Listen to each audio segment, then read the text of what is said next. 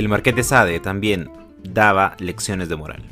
Hola, ¿qué tal? Los saludo a José Re Álvarez, esto es Contando los Días y como ya escucharon, hoy hablaré de un cuento del Marqués de Sade que se llama El cornudo de sí mismo o la reconciliación inesperada.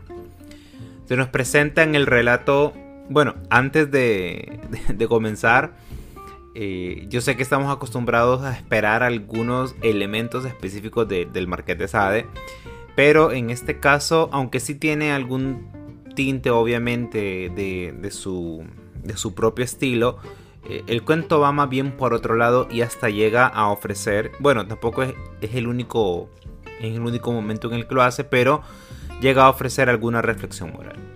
Se nos presenta en el relato a Raneville, es un recaudador de impuestos que dejó a su esposa en Orleans y que vive con un amante en París. Conoce, creo que fue en un coche, a otro tipo que es recaudador de impuestos en Orleans y que ha dejado a su esposa en París. Y se dedica a vivir con su amante en Orleans. Yo sé que ya saben por dónde va a terminar esta historia y yo sé que se imaginan que se parece muchísimo a esta canción de, bueno, de este cantante guatemalteco, Arjona, porque resulta que, bueno, la esposa de uno es amante del otro y viceversa. El problema es que el tipo que vive en Orleans se va de la boca, dice, habla de más y comienza a hablar de la mujer de Raneville, como si fuera lo peor.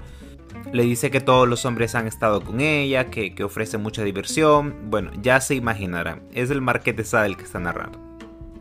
Aquí uno ya sabe cómo va a terminar el cuento, pero no del todo en realidad. Le da un giro bien interesante porque Raneville decide jugarle una broma a, bueno, a, su, a su nuevo a su nuevo conocido. A todo esto, el tipo no se imagina que Raneville ya lo sabe todo. Dice Marqués de Sade, eh, bueno, dice el narrador en realidad, que realmente eh, es un tipo muy prudente y que el otro le soltó toda la sopa, entonces le hizo jugar con ventaja. Entonces el, otro tipo no se imagina que él lo sabe todo, no, no tiene ni idea.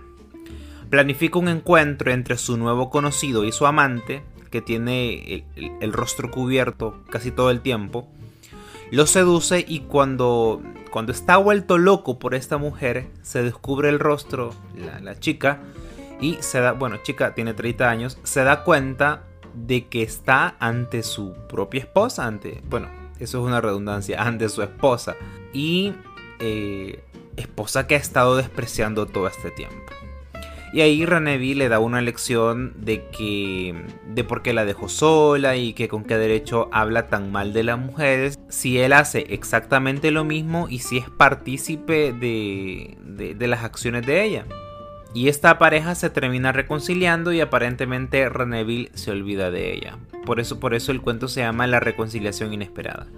Me gusta mucho cómo en este caso el escritor no quiso que el cuento quedara en la simple casualidad de que ellos compartían pareja sin saberlo, sino que fue más allá y encontró la manera incluso de reconciliarlos. Obviamente a través de una broma y de una narración para mí exquisita.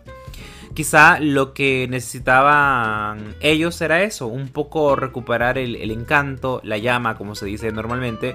Y aquí creo que aplica el que nadie sabe lo que tiene, así sin la segunda parte, porque no sé, no, puedo decir que ella, que él la había perdido a ella. Pero sí que no era consciente de, de lo que tenía al lado, de la mujer tan hermosa que tenía al lado.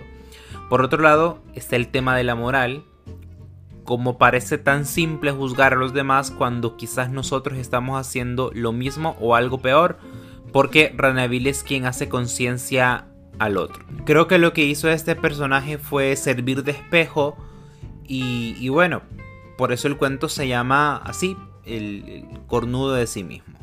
Este es el cuento, búsquenlo, léanlo, juzguenlo y nos escuchamos mañana. Chao.